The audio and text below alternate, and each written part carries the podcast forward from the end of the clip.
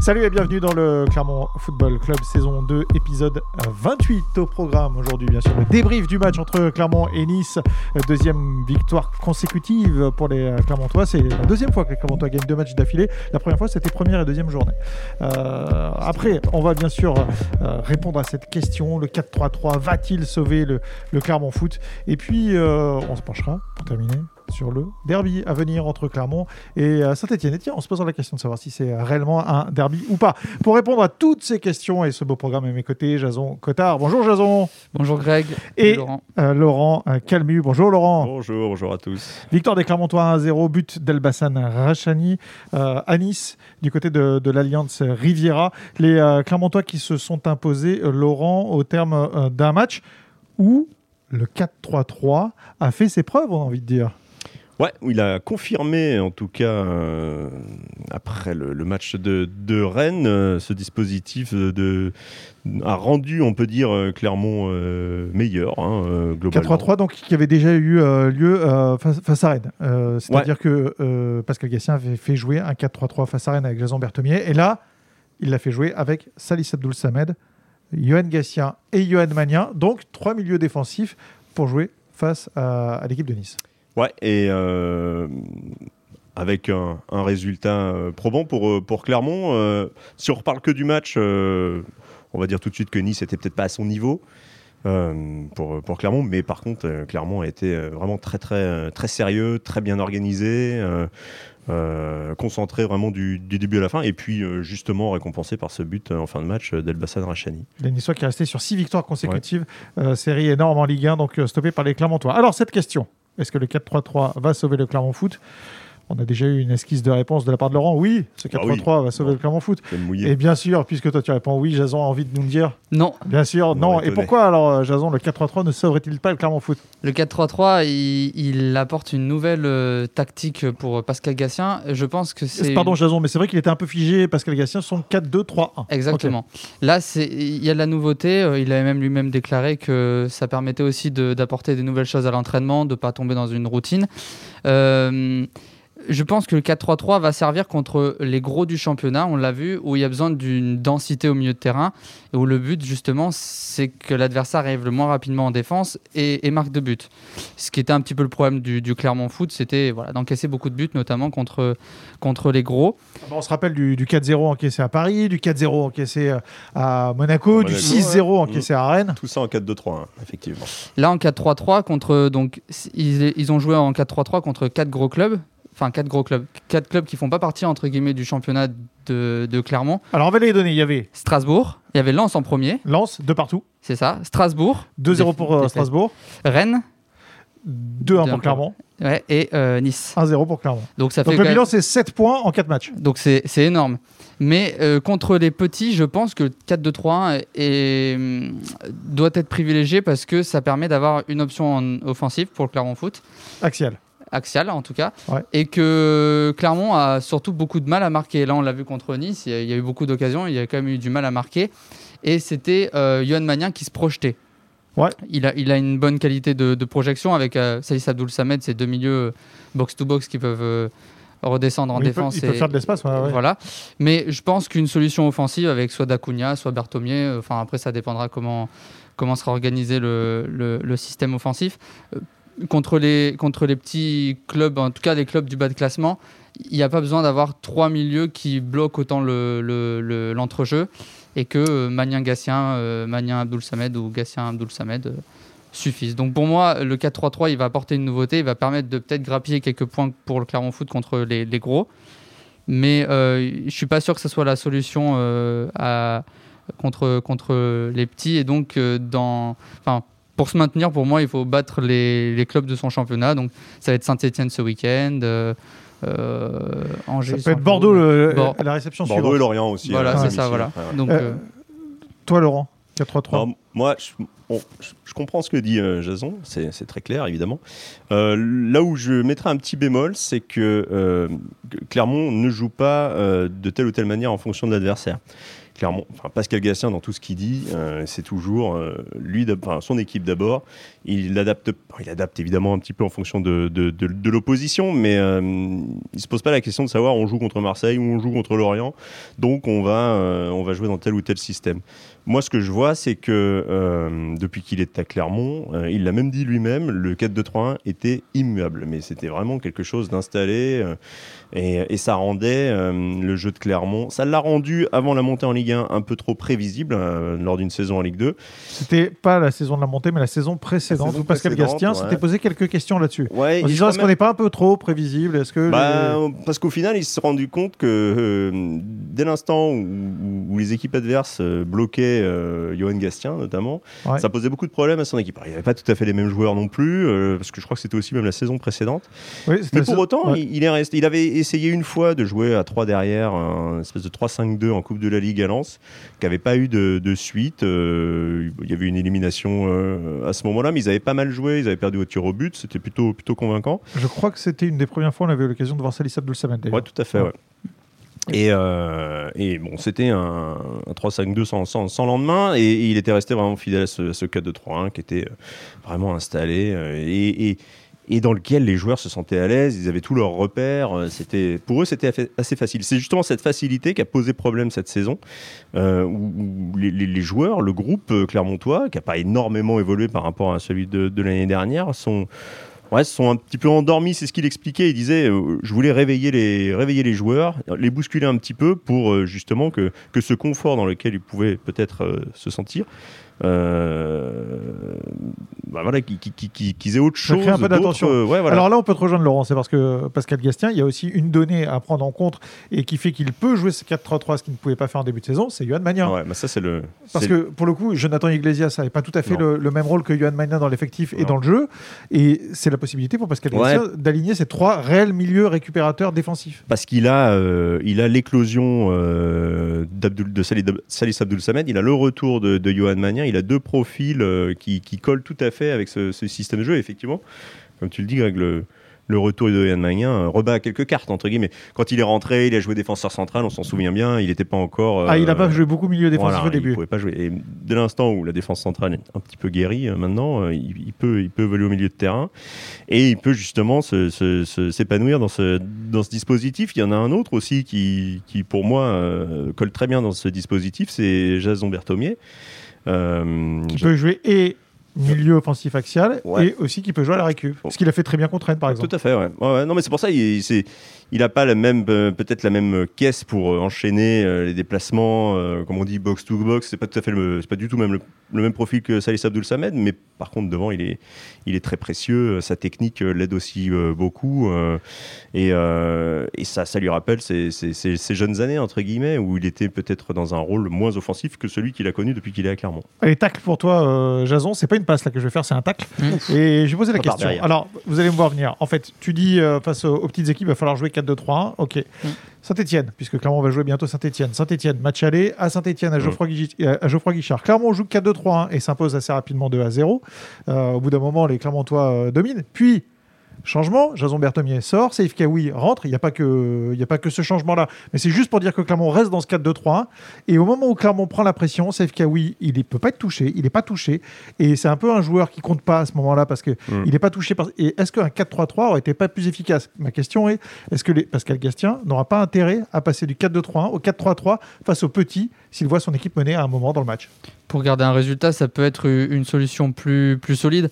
Après le match contre Saint-Etienne, c'est quand même mentalement que, que l'équipe a, a craqué. Je suis pas sûr que le système 4-2-3-1, 4-3-3 ait, vraiment changé quelque chose. Ah bah on avait parlé quand même sur, sur je, reviens juste, mhm. je fais pas de fixe dessus, mais sur le positionnement de Kawi, on en avait parlé parce que il avait eu vraiment beaucoup de mal à être touché par ses partenaires et un joueur un peu plus bas aurait peut-être aidé les Clermontois à ce moment-là. Ouais, puis lui aussi il peut évoluer dans ce, dans ce registre-là. Un peu plus bas, ouais. ouais.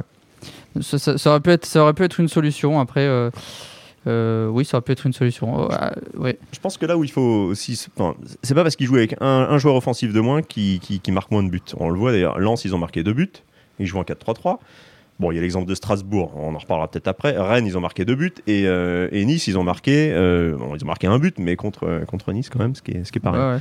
Donc le fait de jouer avec un joueur offensif de moins, ça les empêche pas de marquer des buts déjà et d'être dangereux. Ils se sont créés quand même plus de situations que, que les Niçois euh, dimanche Mm. dernier et, et ils ont quand même une animation offensive qui, qui- a de la gueule hein, entre guillemets. C'est, ça les empêche pas de, de trouver beaucoup de solutions. Encore une fois avec la projection de milieux comme Johan Magnin et euh, Salis Abdoul Samed qui viennent apporter euh, du soutien avec celui de Vital Nsimba et, et Hakim Zedatka qui restent des joueurs offensifs et derrière il reste quand même trois joueurs devant euh, pour, euh, pour participer à tout ça. Je pense aussi que ça conforte Johan Magnin dans son rôle de, bah, de, de- de métronome quoi, de,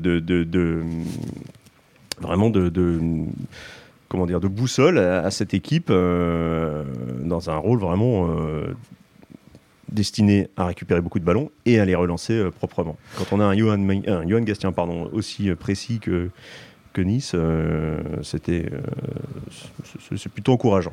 Jason, est-ce que tu as vu ce film avec Sylvester Stallone Over the Top? Non, tu Euh. l'as pas vu C'est un film de, sur, le, sur des concours de, de bras de fer. Ouais. Et euh, il y a un moment où Sylvester Stallone va perdre, c'est euh, c'est assez évident, et il casse le poignet. Et là, il est quasiment, euh, quas- quasiment il a perdu, il casse le poignet, et il, fait re- il revient, et finalement, c'est lui qui gagne ce concours de bras de fer. C'est le moment pour toi de casser le poignet, Jason. Qu'est-ce que tu as quelques arguments Euh, non, bah pour le coup, j'ai été assez euh, convaincu par, euh, par ce que disait Laurent. Paf, Ah, le poignet voilà. pas cassé, bam, ça tombe. Crac. bravo, Mais- mais, Non, non, mais- non. ah non, attention, il revient. Non, mais je Là, reste, je Faut reste que je résiste. Non, Alors, mais... toi qui as vu ce film, Laurent, c'est le moment où il retourne sa casquette.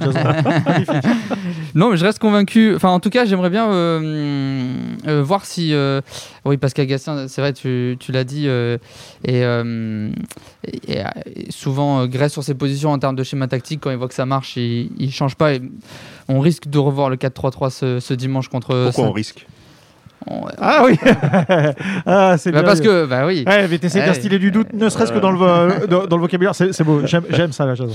Euh, non, non, mais euh, on, bon, on va, on va sûrement le voir euh, ce, ce dimanche. J'aurais bien aimé euh, euh, re- revoir un 4-2-3-1 pour, euh, pour voir si, euh, si offensivement ça avait, euh, ça avait plus, euh, plus d'impact et si les deux, euh, euh, les deux suffisaient. Mais euh, Mais tu auras peut-être l'occasion de le revoir, le cadeau 3, hein, parce qu'il y a aussi une, une donnée euh, importante, c'est les, les, les autres profils dont dispose Pascal Gastien.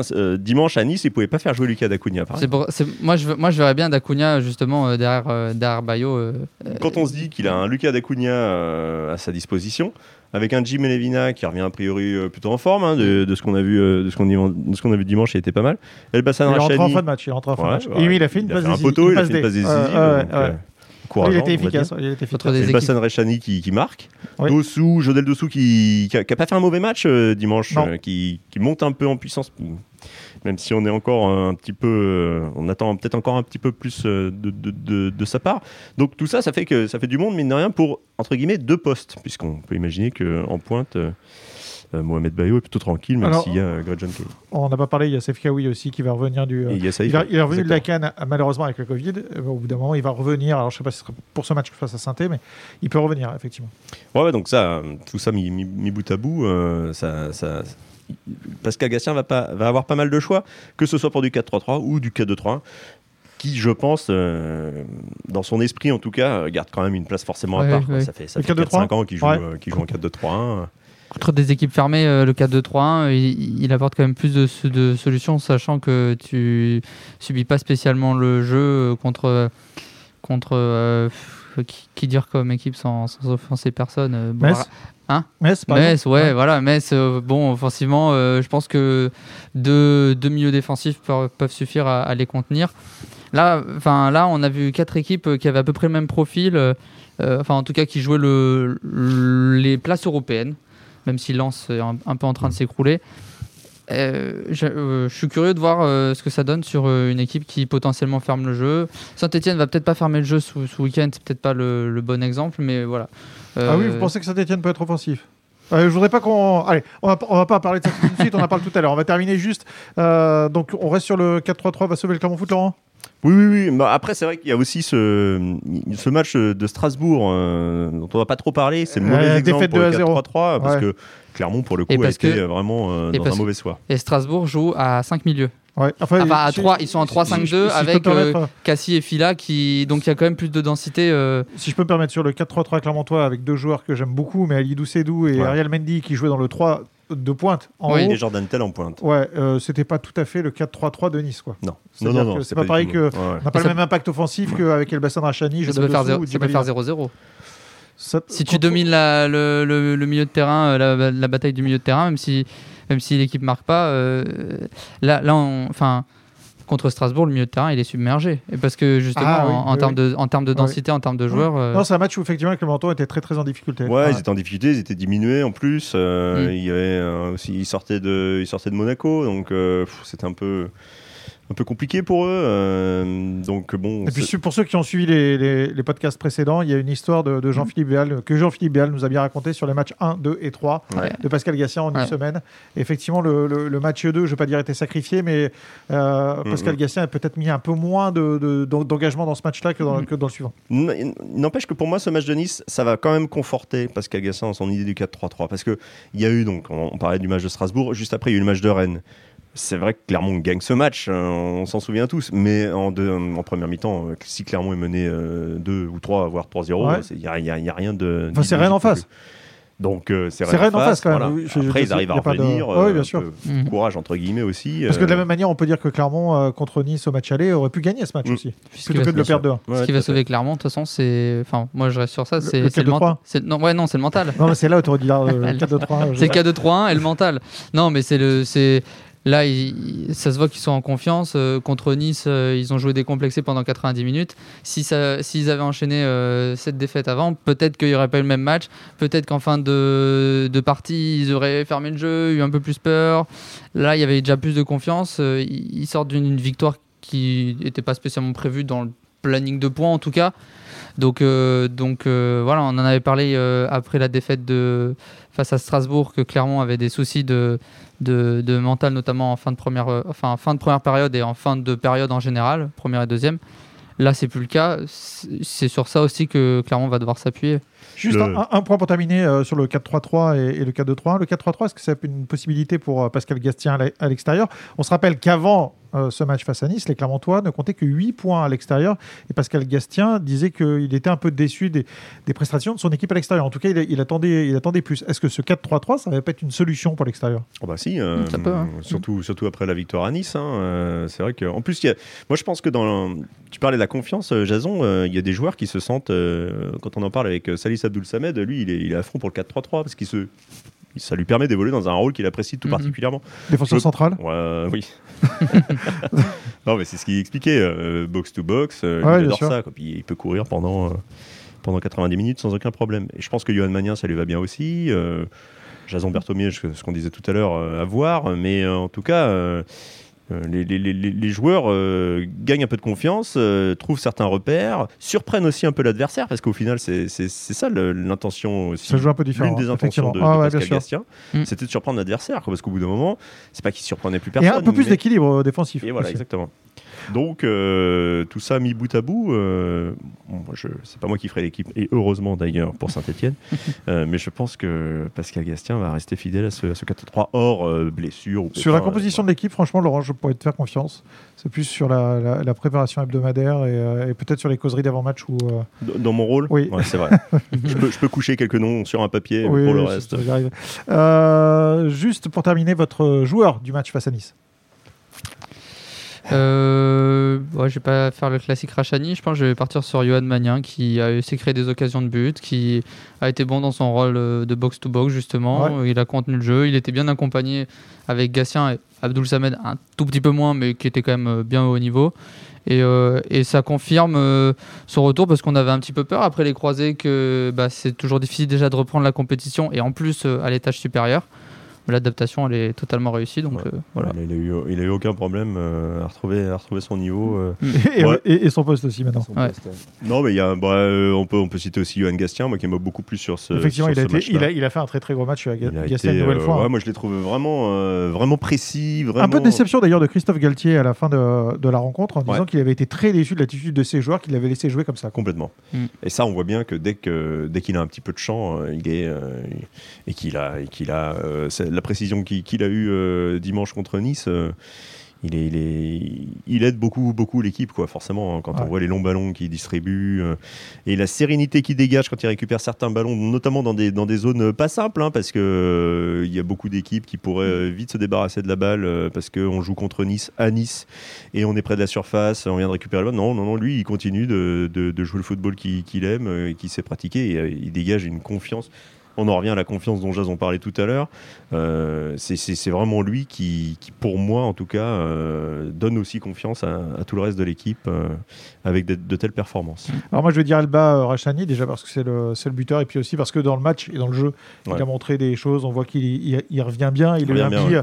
il a petit- un- un- on va dire qu'il a eu un automne un peu plus compliqué, il avait fait un super été, l'automne c'était un peu plus dur et là j'ai l'impression qu'à l'hiver il revient un peu et, et- et il est plus actif de, de match en match. Ouais, Juste, pardon, juste un- oui tu voulais dire quelque chose non, non non, c'était sur Elbasan Rachani. Effectivement, il est peut-être un peu en sur-régime aussi euh, quand il est arrivé, été, avec ouais, tous ses buts, ouais. toutes ses entrées qui avaient mis la ligne. Puis après, il a été blessé. Il y a eu beaucoup de.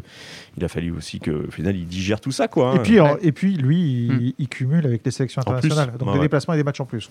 Euh, juste euh, pour clore ce, ce chapitre 4-3-3 et Nice, je vais qu'on fasse un focus sur euh, Ali Doucedou. Il était positionné en défense centrale, il a bien tenu là, Laurent. Ah ouais. Ouais, ouais, il a. Alors, il- Est-ce qu'il peut être une réelle alternative dans le sens où il permet peut-être dans la profondeur d'avoir un peu plus de rapidité Oui, oui, bon, bah là, de toute façon, clairement, euh, bon, là, il y avait, Josué Albert n'était pas disponible puisqu'il était, je crois, positif au, au Covid. Il y a eu un autre match où euh, Pascal Gastien aurait, enfin, avait eu le, avait le choix, en tout cas, pardon, de, de, de- de titulariser ou Josué Albert ou Adil Saïdou. On aurait pu penser qu'il il allait faire confiance à un spécialiste de la, du, du poste, entre guillemets, et il a choisi Alidou Seydou, finalement, qui, on le rappelle, a été formé à ce poste-là, mais qui, qui, qui ne joue pas. euh, C'était pas le match contre Strasbourg C'était le match contre Ouais, Strasbourg, ouais, ouais.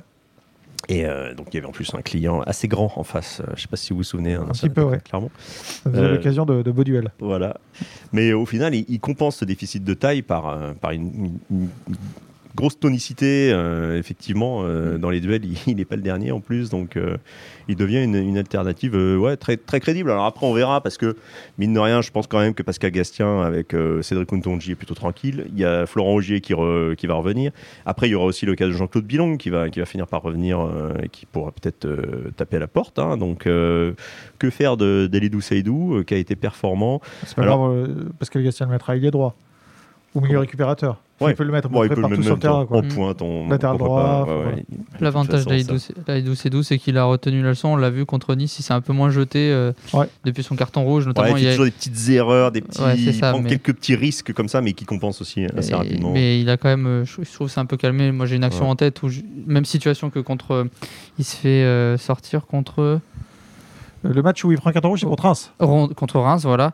Euh, il a une situation à peu près similaire euh, contre Nice là. Il, il se jette Mm. pas, justement. Il est un peu, un peu frileux, je- donc un peu frileux dans le bon sens, on va ouais. dire. euh, Ouais.